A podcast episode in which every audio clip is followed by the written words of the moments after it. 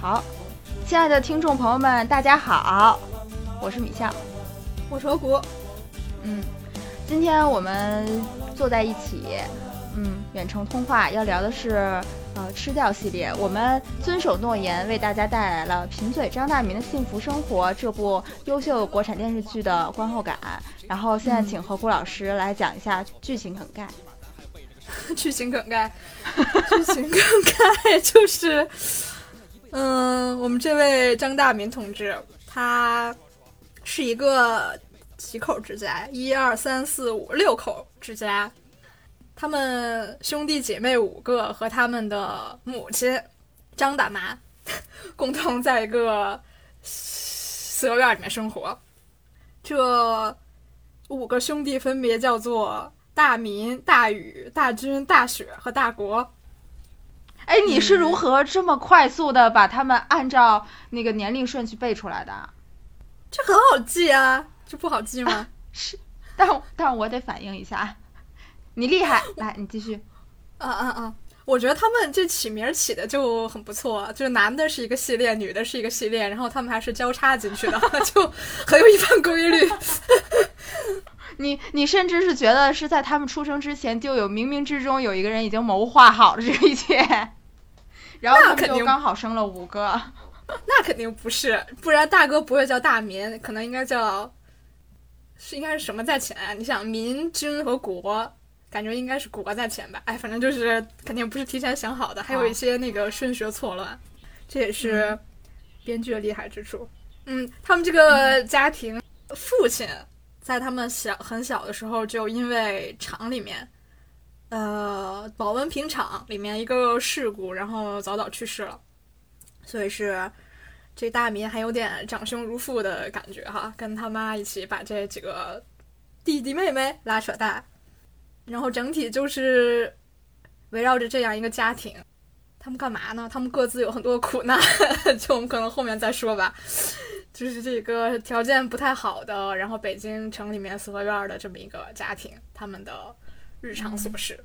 嗯，其实说是四合院儿，我感觉更像那种大杂院。儿，我因为我也没住过，对对对，它不是那种就是大家想象中的呃宽敞，然后就方方正正的那种大院子，它是一进去曲了拐弯住了好几家人。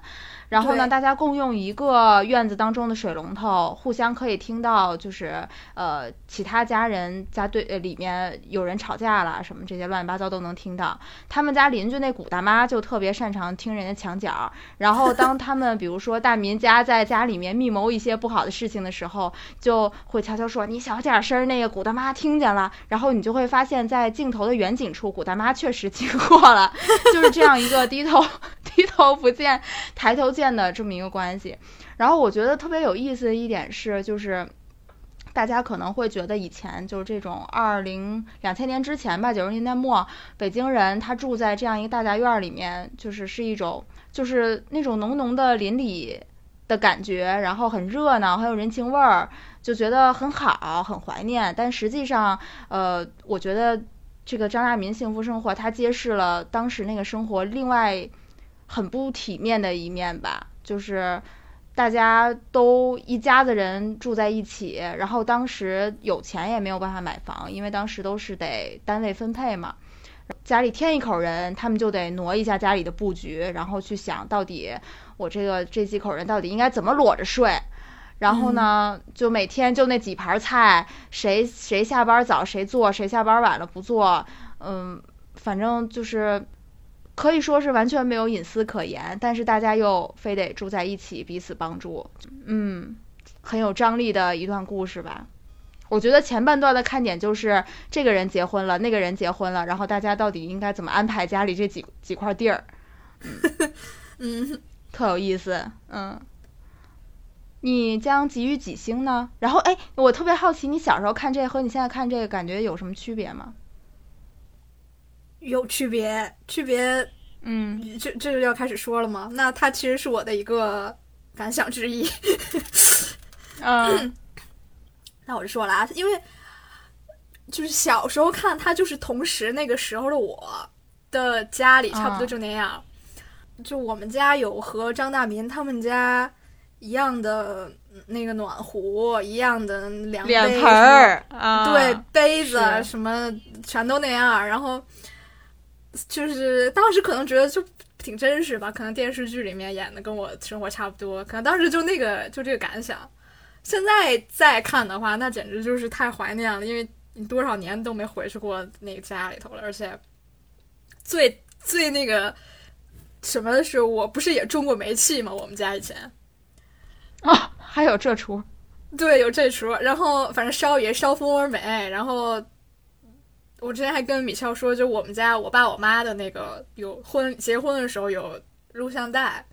然后我以前大概可能偷偷摸摸看过一两眼，就觉得给我留下印象就跟大民跟大军他们俩在那胡同里面结婚的时候那个氛围一一毛一样，就有种真是好怀念呀的这个感觉。而且当然他们住在城里哈，我们家郊区，但就那种工作环境，大家都是工人阶级，什么对吧？他们。大民在保温瓶厂工作，然后他媳妇儿云芳，他们一家子都在那个毛巾厂工作，什么这那的。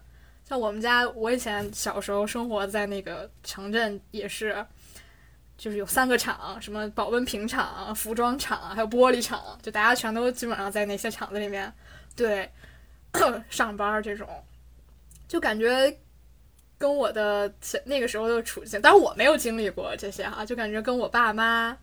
上一辈这种就简直是，确实是一样的，就还原度非常高，所以现在再看，就觉得哇塞，老怀念了。哎，我小时候主要没看过，这趴我接不上话。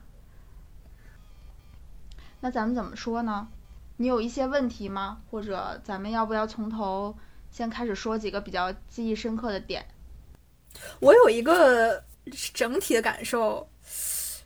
它有点有关于剧情，也有点没关于剧情。那我就先说了吧。嗯，好。我觉得它这二十集，就每一集和每一集，它不是连续的。嗯。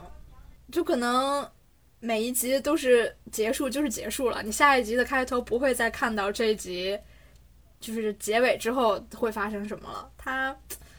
你不管这个这集问题是解决还是没解决，基本上你下一集都不会再看到他就是真正的那个后续了，就有一种怎么说呢？我觉得这特别给我一种真的在看别人生活的错觉，就是今天给你放这一段，然后下次给你放那一段，不是说你想看哪儿就看哪儿，就只给你放到这儿的一种呃感觉，对，然后你可以去想象。这件事到底是怎么解决的？或者说这件事可能并不需要刻意解决，它就自然而然的会解决。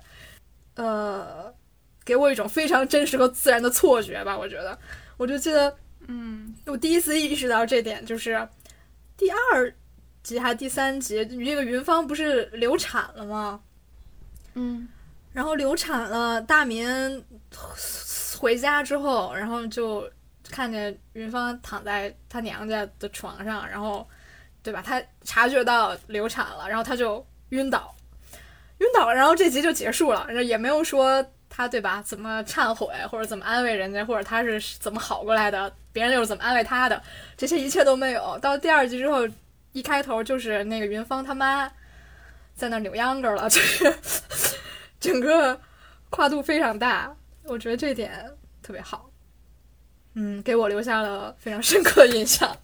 你这么一说还真是，那我觉得这个是一个，就是要么就是原小说作者，要么就是编剧，他整个的那个怎么说呢，节奏感的把控。就他从整个故事，整个二十集的故事来看，他可能有的地方就浓墨重彩，然后有的地方就觉得虽然也是一个苦难，但这个苦难吧，可可能是个小苦，我可能不用再去哼哼哈哈的再写一遍了。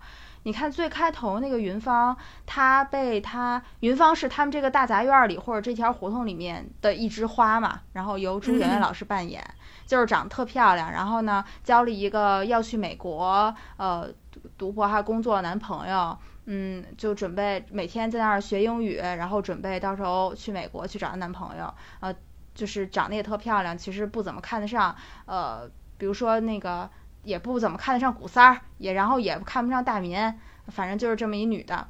呃，然后她呢，结果第一集她就被她那男朋友抛弃了，抛弃了之后她就要死要活那样哭嘛。然后这个其实是一个特别着重被描写的剧情，对，嗯然后其实后面，嗯，就感觉云芳没有太重的那种感情戏了，也就可能一两段儿，可能比如说她自己要去夜考的时候有那么一段儿，然后比如说大民下岗了被发现的时候有那么一段儿。然后他就是每一个人物，他其实人物很多，然后这个每个人物都很有个性，所以我觉得这编剧还挺厉害的。他就是呃让大家轮番登场，然后轮番都有一点重头戏。嗯，可能云芳在前一两集她的戏份就很重，到后面她就变成了一个知心大嫂。对对，对。但这个书是嗯编剧是刘恒，但小说也是他写的，嗯就是他写，然后他哦亲自编的。嗯嗯，嗯嗯，编挺好的，我也不配这么评价人家。嗯我想说说我前几集给我一个就是一个心灵小震撼的一个情节吧，就是大雨。嗯大雨是一个什么样的女女子呢？她是一个刚烈 的女子。嗯就她作为他们家的大姐，她是一个嗓门儿奇大的女的。然后呢，每天往那儿一坐，就感觉看谁都不顺眼，看谁都想横她两句，是不是那种嗯感觉？声儿倍儿大。咱们到时候做后期的时候，可以在此处插两句大雨的那种大嗓大嗓门儿。我今儿个把话就给你撂这儿，你们都别拦着我。嗯，就是云芳嫁给大民之后，嗯，当时不是云芳要死要活，然后大民用他的这一张贫嘴把云芳哄乐，并且表白，然后他们其实也很快速的在一起了嘛。嗯嗯，然后自从这个云芳进门之后，他就大禹就作为这个小姑子，没有给过他一个好脸。然后我当时就特不理解，我说，就是人家和和气气、漂漂亮亮进来了，你为什么就是一点儿那种友好的姿态都没有？嗯什么说人家，就反正话真挺难听的，他都不是就给人家点儿不舒服，他就是每天都给人脸色。人家云芳下班回来说要不要那个我给你带俩什么买俩西红柿做菜使，反正他也给人骂一顿，然后饭桌上也冷言冷语给人骂一顿。就这个我不理解，一直持续了大概三四集吧，然后到第五集好像还是哪集，就是突然一一次饭桌上的戏，大禹就是呃这个谜题就解开了，是因为他嗯觉得就从小云芳一直就没有正眼看过大民，然后他觉得他就是揣着明白装糊涂，就是相当于那个享受大民的魅力吧。那个就比如说从小学大明就一直追他，然后后来一直喜欢他，就他觉得云芳明明知道，但是还是对人家视而不见，然后只只只是那个美国男朋友把他甩了，然后他才回来找大民，所以他一嗯直都觉得就挺为他哥哥不值的嘛。然后当嗯时就是这一段话出来之后，我突然就觉得。突然就觉得大宇特好，嗯嗯就是他是那种真的，虽然平时没没什么好脸，但是真的能为他哥拼命的那种。就包括他哥后来拿那个砖去在外面砌一小屋，就是那个因为他们家没地儿住了嘛，就后来包括把那树盖了一树房子，因为那树也不能砍，所以就树横在屋子中间，围着那树盖了一个房子。当时，呃，是怎么着来着？好像是被邻居古三儿找茬儿了，对，然后大民就就被砸了嘛，被被他拿砖头是吗？被他拿砖头开瓢了。然后大禹嗷一声就扑过去了，当时他弟弟大军怂的跟什么似的，然后大禹就疯了，就上去要跟他哥拼，就为他哥拼命。嗯哎，我当时就是从大禹真正说出来为什么对云芳没有好脸的时候，我就觉得就是，这真是一个能处的人，嗯嗯。然后我当时就觉得，就是编剧对人物的这个描描写，包括演员的表现，都特别的动人。嗯，这是我第一个感动的点。那那我接着你说啊，我跟你好的，这段有一段共通的，就是，就他确实他这人物特别，因为这些细节到位，所以每一个都立得住。但还有一点我觉得特别厉害的就是，每一个人都是特别多面的，就怎么说呢？嗯，也不是那种特完全可恨的，也没有一个是圣圣圣父圣母那种哈。就包就是尤其是这大禹，就像你刚刚说，他为什么看那个云芳哪哪儿不顺眼？一个是因为他觉得他把他哥当备胎是吧？这么多年哦，对，你都还有一个是他自卑，啊，对他说这段的时候还提到一个说什么初中还怎么着，所有的男生都追这云芳是吧？就是说他是那个校花，然后意思就是没人追我呗，没人追大宇。对，所以他对那个云芳有一个就不给他好脸子，还有一个原因就是他确实嫉妒人家，他确实因为自己，对吧，在爱情上面太坎坷了，然后也没遇见什么好男人，怎么云芳谁都围着云芳转，还把他哥也骗走了，就有这么一点在。所以说，大鱼也不是纯为了他哥拼命，也有一点自己的那个性格上的缺陷，就嗯。真是很，就是写的太好了。但你但你说就是这里面没有完美的人，这一点我不同意。我认为这里面有一个完美的人，就是云芳的妈妈，她实在是一个太可爱的老太太了。但是他试图出轨啊！他没有，人家就是跟那个扭秧，歌，他跟扭秧歌队的老头儿那老曹聊聊骚而已，人家没有真的出轨，就是拿点人家的泡菜。口嗨一下而已，那这也是占人家便宜啊！你占人家便宜还不给人家很那啥回报？那怎么啦？不是那那不是那人家有泡菜送给他，那咱不吃啊？确实，他还有什么实质性的出轨行为？我觉得云帆他妈实在太美了，天天在那美什么呢？小老太太逗了。他一开始跟人家那个老曹扭秧歌的时候，真是眉来眼去的。我要是那个，我要是这李大爷，我也生气。你看他那个小眼飘的，那李大爷也可以去扭秧歌啊，谁让他放不下身段来？你看人家老曹要把妹，就是要先跳舞，真是，嗯，哎呦。不过这也是搭配好的，就是这种活泼的女孩，就是要搭配一个像李大爷那种 生闷气的男孩。嗯，你记得就是那个张大妈走失走走失的时候，他们不是在那儿贴寻人启事吗？然后那个有一段有一段云芳她妈妈就是贴寻人启事，就是那种又怕有城管过来找他那种。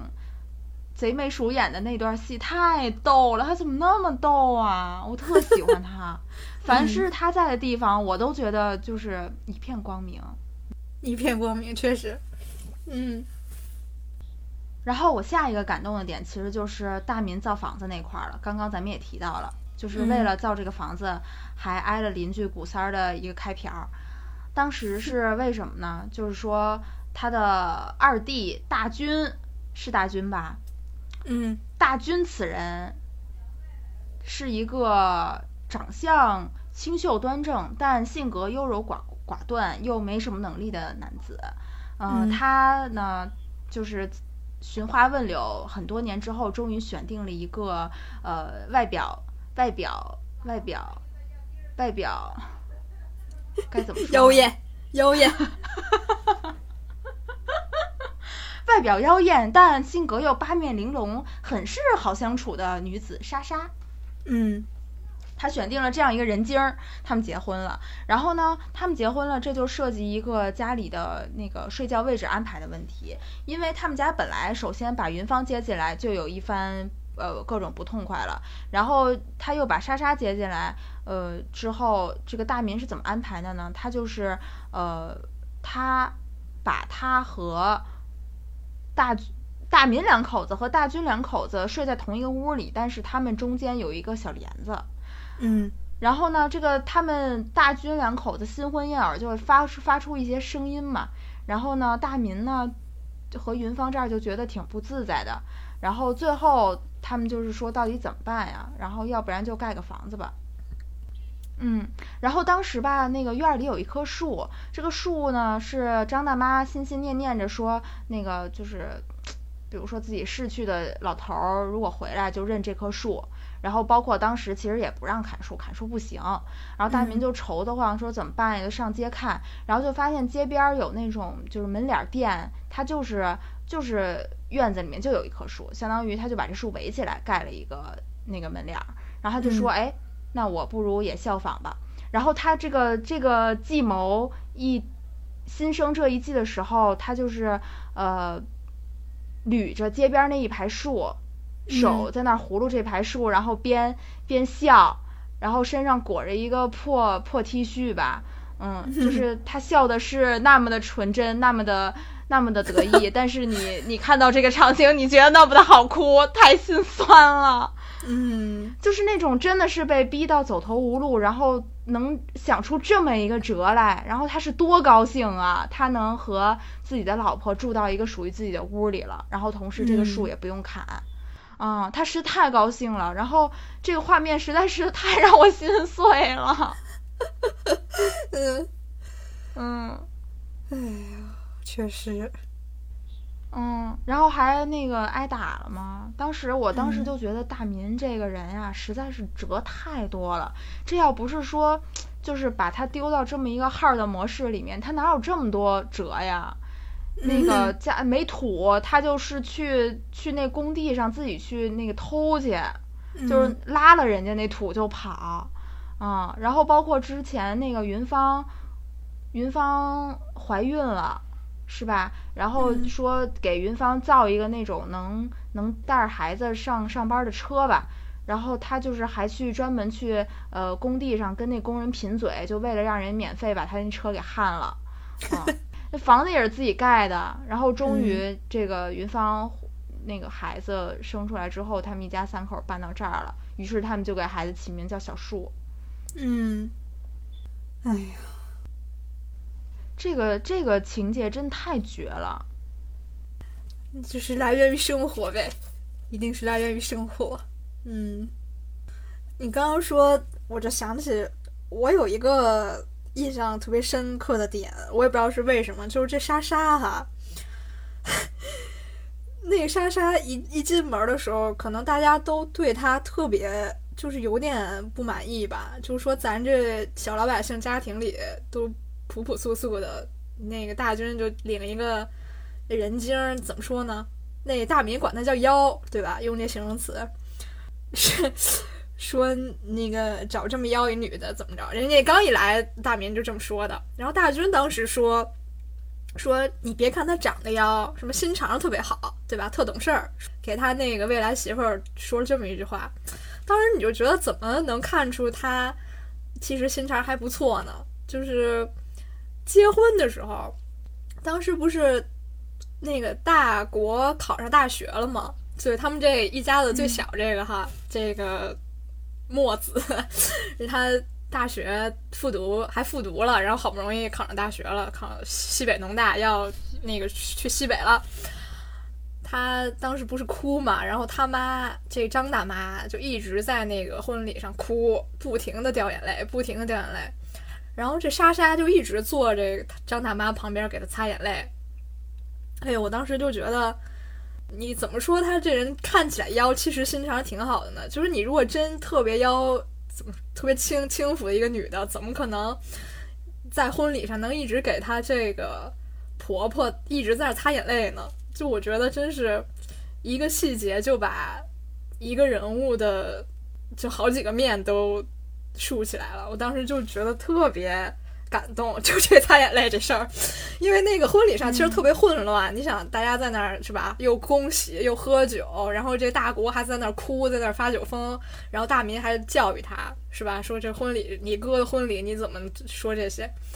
然后就有一个细节，一个镜头，就是那个莎莎给她这婆婆在那擦眼泪，哎呦，我就觉得就特别好。嗯，这莎莎吧，她。人家说人家妖，其实只是人家有自己的时尚品味而已。嗯，嗯，他其实是一个就是心里跟明镜儿似的，然后呃家里出现什么矛盾，他也能够特别的及时调停。嗯，如果就是比如说那个大雨呲儿瞪人家，他也可以礼貌的应对。嗯，大雨确实也没给莎莎好脸。大雨为什么不给莎莎好脸呀？是因为人家有自己的时尚品味吗？那咱就不知道。这我不理解。他还说人家是骚货，但是我觉得当那个大宇就是这个有点不理智了，是因为他当时自己好像也失恋了，好像自己怀孕了还是怎么着？嗯嗯，怀孕且失恋，嗯。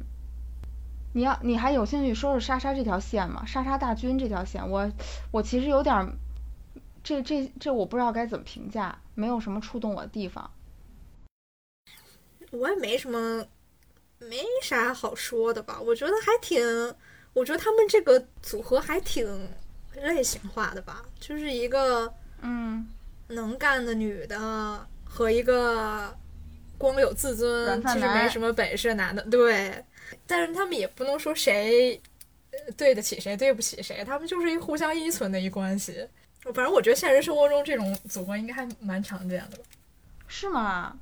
嗯，我就不知道莎莎为看上大军哪儿了。她是出于一个什么样的心理看上了大军？是因为大军长相清秀吗？就是没什么本事的男的就不会离开你，就会一直对你好啊。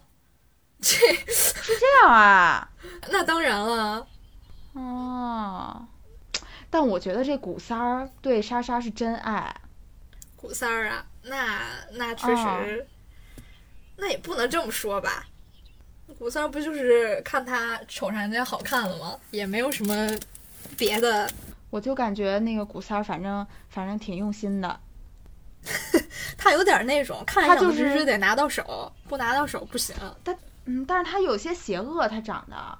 有一有一有一段记得，我记得是莎莎和大军已经搬到楼房里了，然后那个古三儿从鱼眼里面探出一个小脑袋来，我觉得他那个长相太邪恶了。如果我是莎莎，我不愿意跟他出轨。嗯，莎莎一直也不愿意，其实那不是又有些经济上的那个困难，又这那的。唉，所以莎莎除了做生意，她其实应该做一个什么样的职业比较好呢？柜姐吧，对，其实他不当老板，他去先去做一个那种销售也挺好的。他最开始不就干那个的吗？是吧？后一开始是是在什么百百货商店卖化妆品的，我记得最开始说。啊，嗯，然后哦，呃，我有一个疑问，就是是剧情进行到十来集的时候，关于云芳的嘛。当时呃，云芳有一段戏是她在一个。算是国企当会计是吗？也是一个厂子，当会计。然后呢，当时是，呃，人家跟他说，嗯，咱们这个去疗养的那个又出来了。然后云芳，你一直没有去疗养过，这次应该轮到你了。然后云芳还怪不好意思的，呃，他就说，呃。可能还要看孩子什么的，但是嗯，想带孩子去，然后这个名额呢，他也不想再让给别人了，因为一直没去过，所以想去。嗯然后这个时候，他们领导就叫他去办公室里单聊，云芳就还以为是呃这个领导要跟他聊这个去疗养的名额的问题，结果是呃他们领导跟他说，因为你没有没有没有大学学历是吗？还是没有高中学历？没有大学学历，所以你你就是。要把你调到车间去，嗯，然后因为其他人都有，那我我也没有，但是我是科长，所以也不能调我，那就只能调你。然后云芳就特别委屈，就是说我虽然没有这个学历，但是我一直兢兢业业在那干，然后也没出过错，就凭什么就把我调到车间去？然后这块特有意思，因为云芳确实小时候没好好学习，然后这个梗还一直在被大民嘲笑。当时是填一个什么空来着？是什么？一个政治题，对，嗯，然后云芳就填的牛头不对马嘴的，他那个答案一直被大民记记住，然后嘲笑至今。但是当时我们觉得呵呵一笑，呃，也就罢了。但此时这却成为了导致他 那个嗯没有办法继续做白领的理由。然后我就是有一个，当时有一个小疑问，就是当时云芳她下定决心说我要我要去去考自考，然后我要去学这个会计，嗯，我要把我这个学位补上，然后重新去做做这个财务工作。然后他就跟大民说，跟大民说完之后，大民就很生气，然后冷嘲热讽，也不支持。嗯，我当时就在想，这是为什么？是说，就是上进不好吗？然后是大民觉得，就是云芳这个被调到车间的，马上就要就要跑的这个反应，伤害了他工人的自尊心吗？就是这一点，我当时是有些不解，请你为我解答。我觉得这个有几个原因哈。我首先想到的是。我觉得他一直觉得自己有点那癞蛤蟆吃天鹅肉那感觉，嗯，就是他知道自己能娶云芳是一种可能有点占便宜了，吃了人家那个失恋了的那个福利了，是吧？所以他内心里肯定一直有一点那个虚，嗯。就觉得万一云芳有哪一天可能会离开自己，你想，因为那个后来她那前男友不还回来了吗？回来请他们吃饭，然后他还去那饭店盯梢去了。嗯，就他内心有一点对，出于对自己的不自信而对云芳的一种不自信，所以，嗯，他可能觉得现在咱俩都是工人阶级，你好家伙你要考大学了，然后你要那个，对吧？出人头地了，那我我怎么办？咱儿子怎么办？他可能有一点这个出于自卑心理的一点，就是反反射性的一种那个拒绝。还有就是，我觉得怎么说呢？从生活层面上来讲，他们这家子一大家子，还有他妈要照顾，还有这儿子要照顾，还每天得上班，这那的，你哪有时间学习呀？你如果去学习了，那咱家这摊子事儿，你要分多少出去？那谁给你补这个填这个空缺？还有就是你买教材买这那不需要花钱呀，他们家又这么抠抠搜搜的，反正这些实际上的事儿吧，也再说，像你刚才说的，云芳也不是学学习这块料，你想也知道他不可能那么容易就考上这大学，所以我觉得从这些层面吧，嗯大明可能上来不支持他也是，我觉得可以是可以理可以理解的，就大明心没那么大，说白了。你想他那么抠门儿，我当时反正这点挺让我反感的。但是后来一想想，其实这个编剧他是了解大民的，就大民是一个，对对，他应该就是这样的。他是其实就虽然说他呃在这个剧里面看起来是一个非常有辙，然后非常疼爱大家的这么一个大哥，但是其实他内心是有一点点自卑的。然后包括这也是我结尾的时候有一个特别大的感触，嗯，就是云芳那个男朋友不是又回来了嘛，然后那张那个张张张涵予，然后当时张涵予就是请云芳去吃饭，然后云芳就说我不想去，我觉得很尴尬呀，然后大民就说你去吧，你去吧，然后云芳就是那你说既然你说去我就去吧，然后他就去那个衣柜里挑衣服了，然后这一挑衣服。大民的醋坛子就打翻了，他就觉得哎呀，你要为别人打扮了。然后第二天那云芳吃完饭回来，好像还是怎么着，是收了点钱还是干嘛的？收了个衣服，收了个钱。然后大民就开始那个就是狗嘴里吐不出象牙，他就说什么你卖啦李云芳。然后就是，然后。他俩可能又吵了一架吧，吵了一架之后，大民又去见了那个云芳的前男友一面，然后见这一面吧，他又说了一些特别散德性的话，就是什么，哎呦，美国也不好吧，咱们中国人去那儿肯定是那个洗盘的吧，辛苦吧，呃，什么这那的，就是，就让你觉得这人真是够丢人的，就是替云芳丢人，你怎么能在前男友面前说这么？就是丢咱们北京市民的脸，就是这种话呢？你怎么着？你要是真瞧不上人美国的生活，你不要说这些这这种特别那什么的话。但是这个时候，你就会发现，其实，在经过了这么多磨难之后，那个编剧还是很理智的，没有把大民塑造成一个圣人。就他已经无数次的站在了那种，就是他他的人格实在太高尚了，这个边缘上。但是到后来还是给他来了一些让你觉得实在是脚趾抠地的缺点，就他这个人就是这样了，嗯，这才叫贫嘴啊！贫嘴不光是说说话幽默，是不是？就贫就是他多说，该说的他也说，不该说他也说。嗯，就是就这个人设一直没有丢掉，很厉害。对对对，没错。嗯嗯，他到最后真的挺厉害的。你看看那个，比如说他们家有各种困难，他妈老年痴呆了，然后大家什么那些大国呀、大军呀，不也不怎么愿意回来照顾老人，然后他就是一直默默的跟云芳俩人扛着，一直就是呃特别孝顺嘛。然后包括那个大国，他后来考上大学了，然后也对。这个大民有一些出言不逊，就看不上他呗，就觉得我从这土地方出来，但是我已经是那种公务员了，我是凤凰。然后大民就会教育他说：“你别忘了你是谁啊什么的。”就是种种这种情节都会让你觉得大民是一个，就是特别特别正、特别正，然后特别接地气、特别知道自己应该要干嘛的人。嗯，然后也从来不会为外界的诱惑所迷失，但是后来你会发现他贫嘴这一点还真是挺讨厌的。嗯，他的格局你看好像是那么大，但其实也就那么大，还挺有意思的。嗯嗯，我怎么觉得我的感想都快说的差不多了？我也有点差不多了。其实我有一点哈，我觉得这五个兄弟姐妹的配置就是怎么那么神了。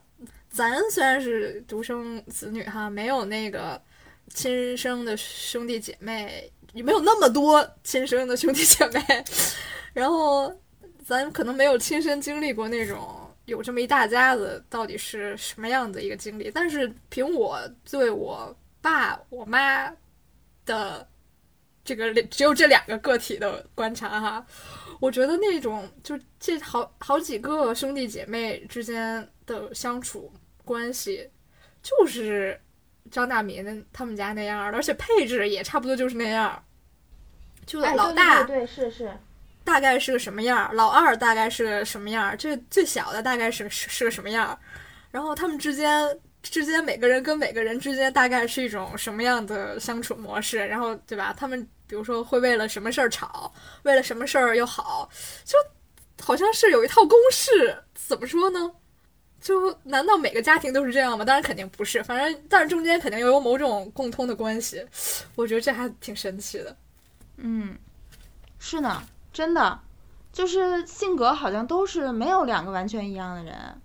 嗯嗯，像我妈他们家就是，我妈他们家她是最小的，然后我大姨和我大舅他们三个，然后我大舅就是那种艺术家，然后也是特别老实的那种。就是呃，后来娶了一个特别漂亮的媳妇儿，然后被那媳妇儿耍团团转，就是我，就是我大婶儿。然后呢，嗯，哎，不是大婶儿，那叫什么呀？舅妈？舅妈？舅妈？你们北京人，你们北京人怎么说啊？我大姨就是那种钻钱眼子里头那种奸奸商，你知道吧？他会买好几个手机，然后在群里面抢红包，然后还做过传销啊什么的。那个小时候还老就是欺负我妈。我妈就是一个书呆子，她就是特别老实，然后总觉得全世界都要欺负她。他们三个人各有不同。嗯，是是这样，是这样。我我一开始对大宇特别能那个理解，就是因为我二姑就跟大宇简直是如出一辙。真的？哦，二姑二姑真的就因为她也是老二嘛，就家里的那个第二个闺女。然后妈大不过大宇算是第一个闺女哈，就是那个。辈分还不太一样，但是性格真真就那样，就厉害的不行。但是要论起护自己的犊子，她又厉害的不行。是是是，嗯，真就是大禹有大禹的一半儿吧，差不多把大禹除以二就是我二姑。那你大姑是什么性格？我大姑还挺不容易的，她那个丈夫去世的早，就我大姑父去世的早，然后一个人把那个我哥一个儿子。拉扯大还挺难的，但是她就是那种八面玲珑型，就每个人都挺喜欢她的，跟谁都能聊得来。但是其实她有，但是这个性格好，并不是出自于她非常的淳朴善良，而是她怎么说呢？特别油滑。嗯嗯，就还挺挺复杂的一个人。我觉得跟我二姑比起来，那简直就是那个深得多的那种感觉。嗯嗯，哎，我突然想到那个小妇人，你看他们家那一家四个姐妹也是性格各不相同呢。啊，这一点还真的是，你看那个大姐她就是一个呃美人，然后嗯那个那个 Jo 就是一个性格特别独立那种女性主义者，然后那个第三个那个姑娘就是一个天使，然后最小的那最小的姑娘就是一个骄横跋扈的那种小公主，真的是，嗯，每个人都不一样。这种姐妹嗯题材的剧，嗯，不禁让人想看一看《家有九凤》了。呃，值得一看，值得一看。那咱们，哎，你看过《家有九凤》是吗？我看过《家有九凤》，我看过《家有九凤》，好看吗？挺好看的。真的是九个姑娘吗？你能记住她们的？那我记不住，那太小，那个时候才多大？那我现在记不住了。但我就记住挺好看的，因为那个妈还是李明启演的，那咱们要不然看《家有九凤》吧？真假的呀？这俩挨着是不是会不会腻呀、那好吧，那要不然呃等等吧，再隔一轮吧。嗯，大民我们就聊完了吗？嗯，你说一下没事儿偷着乐吧。我觉得没事儿偷着乐这个标题还挺切题的。就是我发现我我在翻截图嘛，我经常会翻到一些大民在苦中作乐的那个表情包。就比如说他在最后搬到楼房里面糊房顶儿的时候，就是说最后再糊一糊我们这个小小杂院儿的房顶儿吧，然后再嗯吃那个冰棍儿，嗯。然后还有什么？平时会在水龙头那儿喝点水清醒一下，以及就是各种吧，就是他的快乐很简单，但他生活真的好苦啊。哎，我突然有一句话想说，在我说这没事儿偷着乐之前哈，好，就你想，咱们这么说了这么多，说了有多长时间了？四十多分钟了，也没怎么提这大雪，就这霍思燕演这大雪，就简直就跟这个剧里一模一样。就他明明是最好的那一个人，但是大家都忽略他。嗯。就是最乖的那个孩子，最得不到那个什么关心，就是、哦真的是这样。是嗯，嗯，好了，那我要说没事儿偷着乐了。没事偷着乐是九九九年一月，刚好是这个张大民前一年上映的电影，他的导演是杨亚洲及《家有九凤》导演，这不重要。这个好像 我也是加油九凤导演。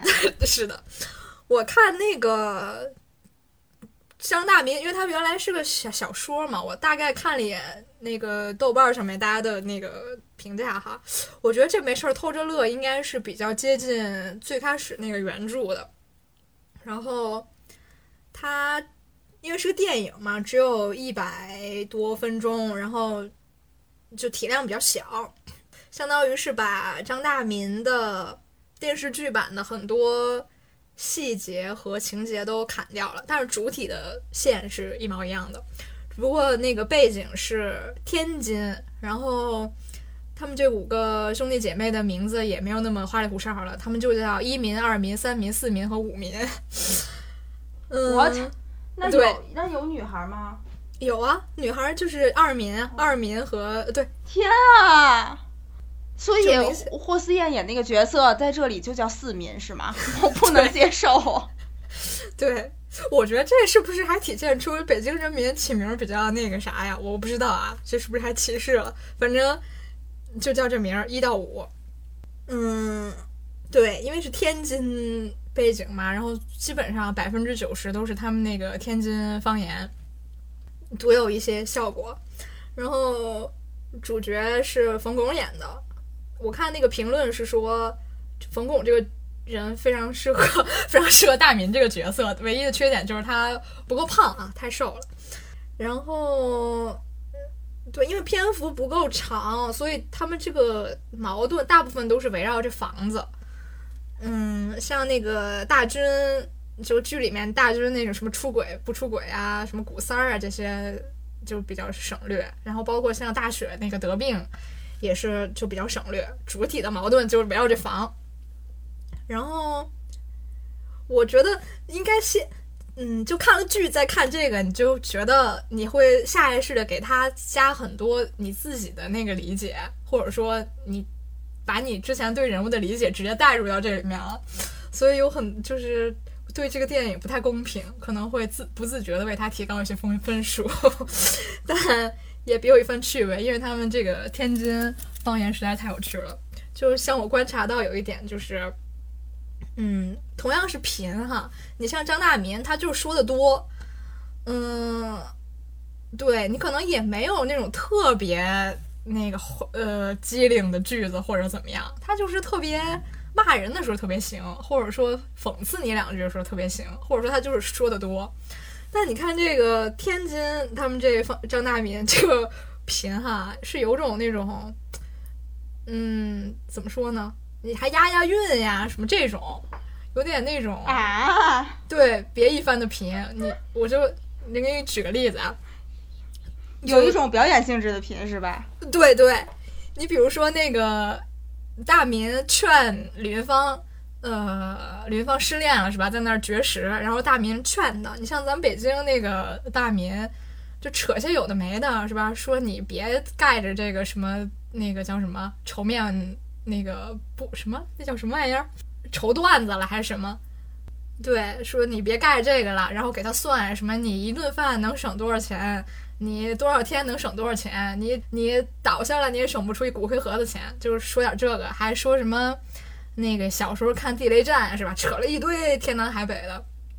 像这冯巩，他就不是吃面条嘛，他让人家那个李大妈端一碗面条，他在那儿吃。然后在人家那个耳朵边吃，还说什么？我想想怎么说的啊？什么天下最好的就是这个饭，饭里最好的就是这个面，面里最好的就是这个蒜，就是你听听，全押着韵呢。反正就是说一堆排比句，然后每句每句都押韵，我就觉得那个跟我们那个北京的大名有点不是一个风格，但是也挺逗的。嗯，表演性质确实。也挺符合我们冯巩老师的那个个人特长，就 对，我就刚想说相声出身，嗯，对，挺逗的，挺有意思的。那是不是到了最后一个环节，让我来念一念我妈当年给我写的信？好唐突，是这样的啊，我为什么要？不是因为咱俩是不是聊差不多了？嗯，是是是，因为就是看到最后啊，然后。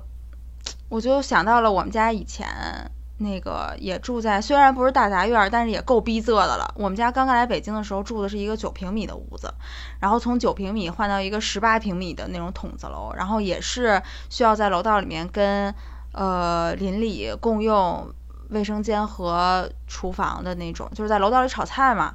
然后也是到了二零零零年左右，终于搬到了楼房里面。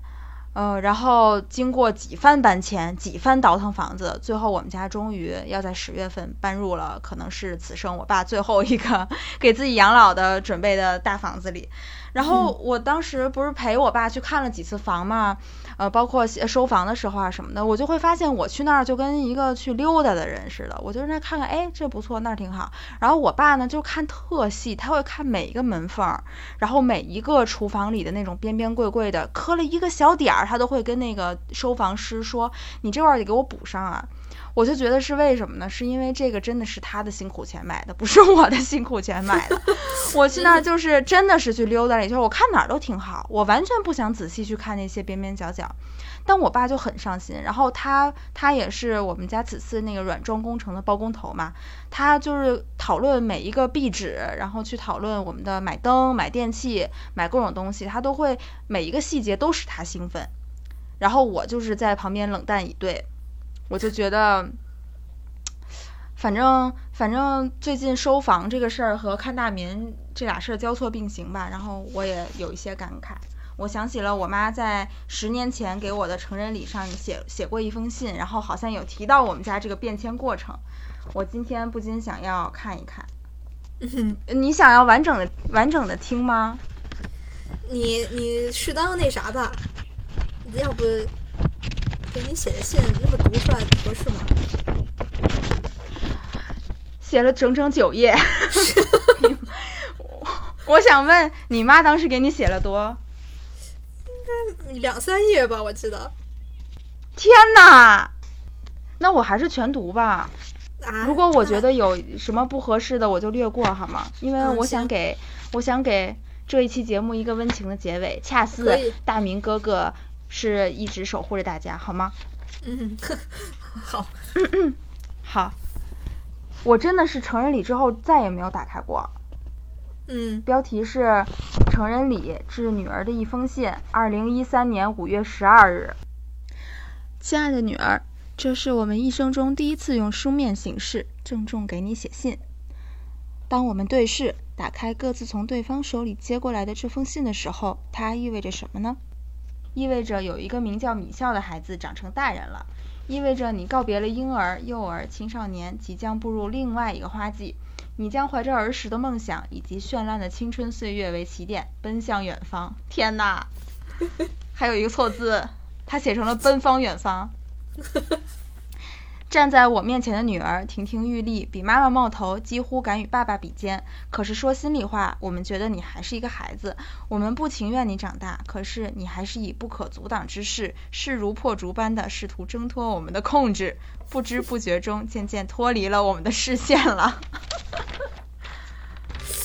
小时候，我们可以随意亲近你，你也可以无理取闹，缠着我们要这要那。虽然有时候很招人烦，可这些都是你表达自己诉求的独特方法，是你童年留给我们的珍贵记忆。你似乎从上初中开始就与爸妈有了距离感，你不再像以往那样黏着我们，为此我们曾感到非常失落，调整了很长时间才能适应。从今以后，爸爸妈妈也要改变，努力把你看成更大的人，按照大人的标准与你相处，做你的好朋友。你也要按照大人的标准要求自己，使自己尽快的成长成熟起来。既然你成了大人，将独自远行，爸爸妈妈有很多话要和你说。成人礼是一个庄严的仪式，标志着你的人生迈上了一个历史上的重要时刻。叹号，这不仅是我们全家具有非凡意义的大事情，也是全社会的大事情，所以才这么隆重。这意味着你取得了全面参与社会生活的资格，你已成人了。你不仅，我靠，这是什么呀？你不仅，你不仅什么？你不仅能以一比一的平衡力量与父母对话，而且可以对社哦，你不仅可以，你而且可以对社会中涉及到的科学、人文等人类面临的重大问题发表个人独立的见解。我成年之前不可以吗？这是一个成年之后才可以发表的东西吗？你说的话将不再被视为童言无忌，你的权利与义务也将伴随你的一切社会行为。我靠，我妈这个讲话还有些水有有点水平啊！成嗯，人首先是一个社会人，这是区别于自然人的一个概念。我靠，人类之所以有别于动物界，就在于人，就在于人不仅仅能靠本能生存，而是能找到自己在社会中扮演的各种角色，按照社会规范来行事。同时，成人还意味着你要成为一个法律人，妈妈，即从法律意义上为自己社会行为承担责任和义务的人。这二者都是你判断是与非、行与止、取与舍的重要标准。十八年中，你是伴随着无数个你自己在长大。我们家从筒子楼九年来的超小屋搬到呃呃，我们家从筒子楼九平米的超小屋搬到十八平米依然是依然是筒子楼的小屋。两千年又搬到标准意义上的家属院的房子，你开始有了自己的小屋，在我们生活的每个处所都留下了你成长的印记。自己穿衣服，自己吃饭，自己走一段路。现在你十八岁了，又一个你自己向你挑战，那就是善于自己运用自己的理智来思考和解决问题。理论上讲，人要完成社会化有两步走。天哪，我的命运是不是已经在我妈给我写这封信的时候决定了？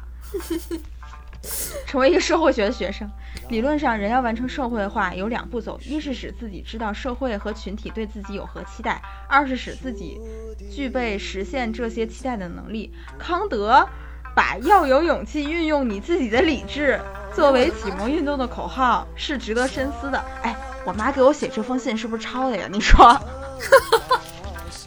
那还不至于吧？步入成年后，人生将面临各种严肃的选择。选择是一种自由，在充满风险和困惑的同时，也富有挑战与乐趣。无数的未知数等待你去求解。人生是单行道，不管你是否愿意，人生之路不可能回过头来重走。因此，面临抉择时一定要冷静。希望你在坚持己见的同时，也要善于欣赏和吸收别人的观点。当然，做你自己是最重要的。亲爱的女儿，十八岁后，你将面临学业、职业和婚恋三大选择，这些选择对你的一生有着决定性的影响。最近面临的是学业的选择，你是一个省心的孩子，学习很自觉，从来没让父母操过心。你是一个有主见的孩子，从小升初到高中都是靠自己的努力选择了心仪的学校。你拿回的一个个小奖状都是你进步的有力鼓点。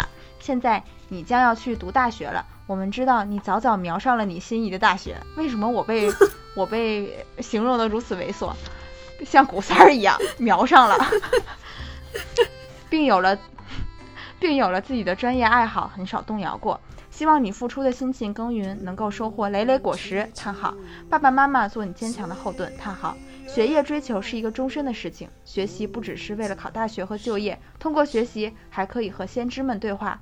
丰富人生体验，并提升生命质量。但现在不学习的明明是我妈，现在让我妈去学习的人是我。我每天都要让我妈多读一些书，然后她现在真的是在我书架上翻腾东西。好了，继续读啊。走出校门后，一个现实的问题是择业，职业是实现你和社会能量交换的平台。天啊，这是这是一句，嗯。这是你事业的基石，也是立身的根本。或许你的职业与你最初设计的一致，也许有很大、有或大或小的偏差。这个或小的还是一个插入进来的，它原本写的是或许有或大的偏差。但但无论是什么工作，都不能影响你运用智慧、知识与能力为社会做贡献。无论做什么工作，都要持之以恒地把它努力做好。既然是职业，就难免劳碌和乏味。还可能还存在矛盾和摩擦，但其中也蕴含着独特的魅力与乐趣，等待你去体 味。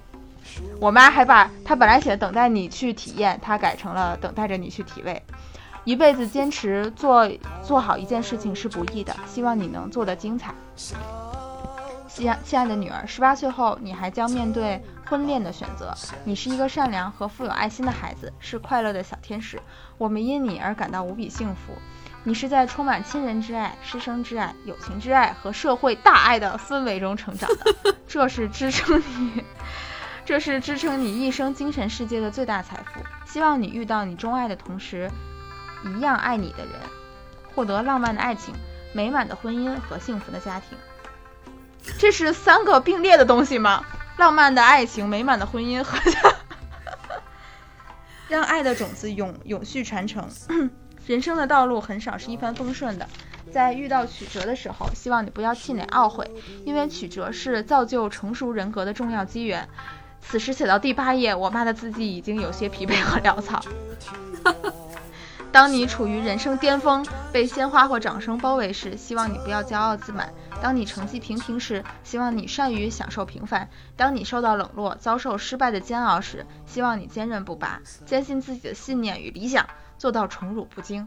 现在，但是我妈她就做不到宠辱不惊。她她是你还记得吗？上次她向院长索要一笔翻译费，院长不同意，她就哭了。现在我们俩已开始从中年渐渐步入晚年，我们满怀信心的期待着在下半生欣赏你的成长。啊，欣赏由你的成长成熟而带来的一系列精彩。如果你成功，我们会欣然的为你喝彩；如果你不尽如意，我们会在一个安静的港湾默默倾听你的述说。亲爱的女儿，你不仅是爸爸妈妈生命的延续，也是社会的宠儿。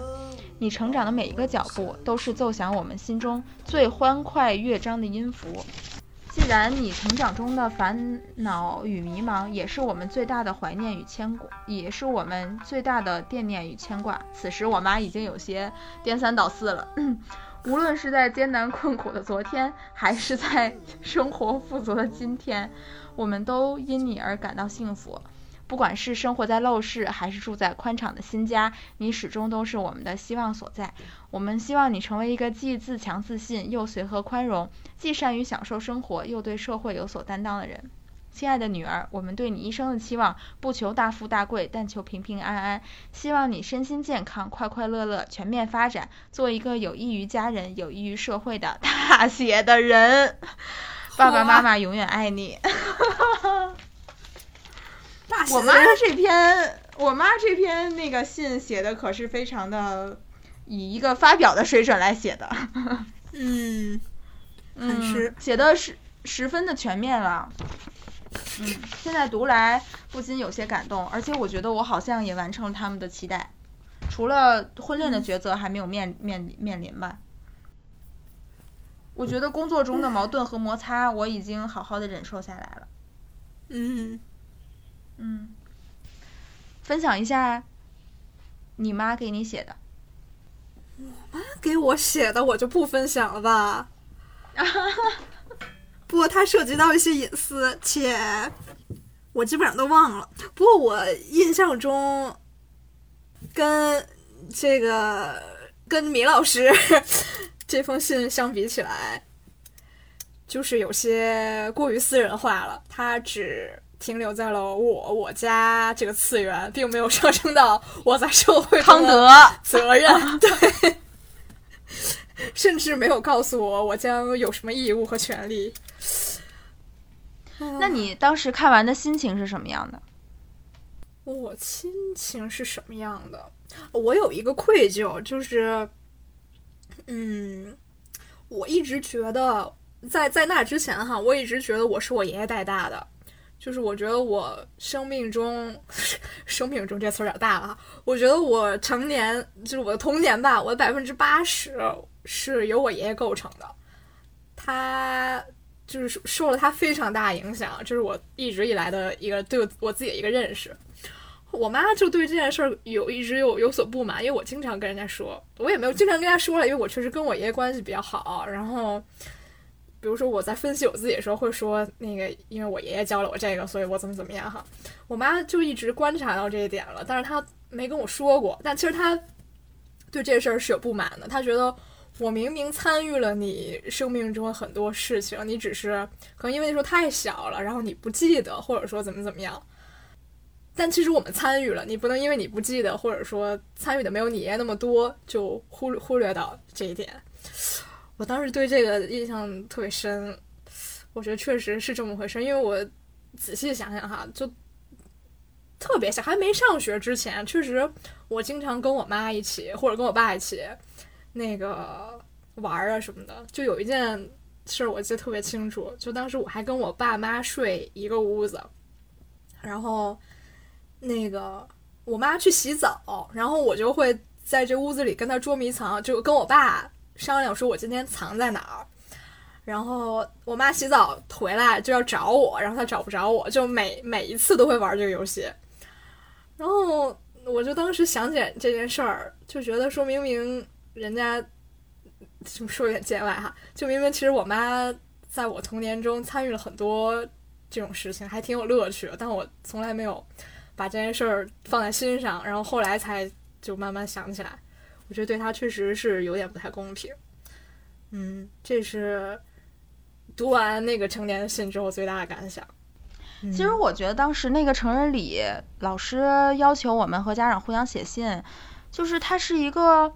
现在想来是一个重新认识爸妈的契机，可能当时我还没有理解到这一点，就是你你发现的那一点还没有理，但是我现在再想起来，我觉得，就是我妈其实是一个认知水平很高的人，但我一直觉得她是个傻子。你知道吗？就是他在我们的话语里，他一直 他一直是一个那种傻白甜。但实际上，你看他这封洋洋洒洒的九页长信，又是康德，又是社会人，又是好几个层次，呃，依次说来，文笔流畅，还挺那什么的。就就是我妈对我的期待和成长，都一切都非常的合理，而且你现在读来很正确。嗯，然后在我很多他小的时候对我做的训练，我当时觉得很不理解，但我现在，我现在都觉得，我就很感激他当时那样做了。就是我其实我妈从小到大给我写过很多信啊，就那种特别常见的是可能，呃，他们俩经常不在家，因为。就是我爸可能比较忙，然后我妈是大学老师，她有的时候晚上有课或者干嘛的，她就会给我留一个纸条，就是说，比如说鸡蛋羹做好了，然后在在什么在在微波炉里，然后冰箱里有什么什么什么，然后她会在底下画一个她自己的头像，就是妈妈，嗯，画一个她自己那个卷毛的头像。就我小时候收到过很多很多这样的小纸条，但是可能现在都不留着了。然后还有那种。就是我小的时候，因为不喜欢练琴嘛，我这钢琴这个事儿一直是我一个很大的心结。就是说，我小的时候，好像就是我们一家路过一个琴行，然后我就说我想学钢琴，然后我们家当时就只有一万块钱的存款，然后就给我买了这架一万块钱的钢琴。但是小孩儿吧，那个长性不足，就是我当时是说我想学，但是我并不能保证我能够忍受那个枯燥的学习过程，我时常就是偷懒不好好练，然后就是因为练琴这个事儿就没少打架，真的打过好多架。然后有一次我就从我琴凳里面翻出来一张我爸我妈给我写的信，他们就是解释说为什么，就是在一次争吵之后的那种求和嘛，就说我们只是希望你能够说话算话。就是既然咱们要学，就要好好对待这件事情。就是不求你学的多好，只是求你能够坚持一下。对，就是我们经常通过这种方式交流。我妈是一个，她其实是一个很有才情的人，嗯，但是慢慢的就是这份才情，她就没有她发挥的地方，你知道吗？她好像是攒了十八年，终于能在这个信里面去。展现他所有的期待，能够一股脑的好好说出来。然后，嗯，我觉得就是看张大民的时候，其实大民就是我们的父辈母辈嘛。你要真算起年纪来，他就是一个六十年代生的人。他们当时就是那种大民对自己的孩子有无尽的自豪，然后愿意把所有的，他就觉得我儿子是天才，我儿子都会放屁了，什么我儿子都会怎么着了。就是我儿子是天才，然后呢，嗯，他儿子当时好像是是云芳不下奶吧，还是怎么着？还是买奶粉的时候，他就特舍得给儿子买那进口的奶粉，就说只要是给儿子吃的，就是贵也没关系。嗯，但是他不求他儿子怎么怎么着，他只是求他儿子健康长大，而且并且他儿子每次口吐金句的时候，他都会觉得，哎，小孩真有意思。嗯，我就觉得这特别像，就会时常想起来我跟我爸我妈的相处，啊，就是以前条件也不怎么好，但是呢，他们从来没有让我受过委屈，并且对我的期待从来没有是那种我一定要让你出人头地，嗯嗯。嗯，包括现在回想起来，我妈在信里不就是希望我做一个大写的人吗？嗯。他没有让我考清华北大或者怎么样，他对我的期待是极高的，他是那种程度的。对，然后我现在回想起来，我觉得挺感动的。然后再想起大民对他儿子的期待是，但凡你有人拿枪指着你的时候，你再死，否则你就好好活着。就是这是他的生活哲学。嗯，然后我觉得我妈也是把他对自己的期待和对人生的理解，就是写给我了，我还挺。挺感动的，但是现在你回家再见我我妈，她确实已经是一个傻子了。你实在无法相信这封信是出自她手，你知道吗？嗯嗯。哎呀，成人礼真是一个有趣的场合。你爸你妈当年参加毕业典礼有什么感觉啊？我现在突然觉得我我，就我觉得大民那种心里面自卑。我爸也有，就是突然觉得，我觉得我爸有种他不属于那儿的那个的一种感觉，他都不愿意往前坐。就我记得特别清楚，哦，因为他因为他属于那种高中都可能没毕业的那种，就是吊儿郎当的时候，那那时候哈的那种那个小地方的人，所以我觉得他可能到，首先他没他首先对成人礼这个东西就没有一个理解。其次他觉得自己不属于那儿，但是来到这儿呢又挺自豪的，但是自豪呢有一点小羞耻，反正就是那种挺复杂的一个情绪在里面。对对对，就还挺张大民的，突然觉得有点。啊，是啊，是啊，是啊。你爸说话也特逗，我一听就想乐。嗯，那就是真就是北京的那种茶。那我觉得我爸还行吧。嗯，行，那咱们差不多吧。来，下期预告。啊，下期预告，下期我们将呃看一部九十年代的精品日剧，精品吗？精品吧，它叫做《恋爱世纪》，由木村拓哉主 主主演。对，因为我们想看一个轻松的，而且现在。就是时代背景是日剧产业不太行了，大家那个评审大会哈，所以我们就看看以前那个光辉光辉时代日剧，然后就选择了就选择了他，好敷衍，让我们这那很期待呀。好，那我让我们下期再见吧。记得大家也可以去看贫嘴张大民幸福生活哦，他就在爱奇艺。广告。嗯，好，嗯，拜拜。拜拜。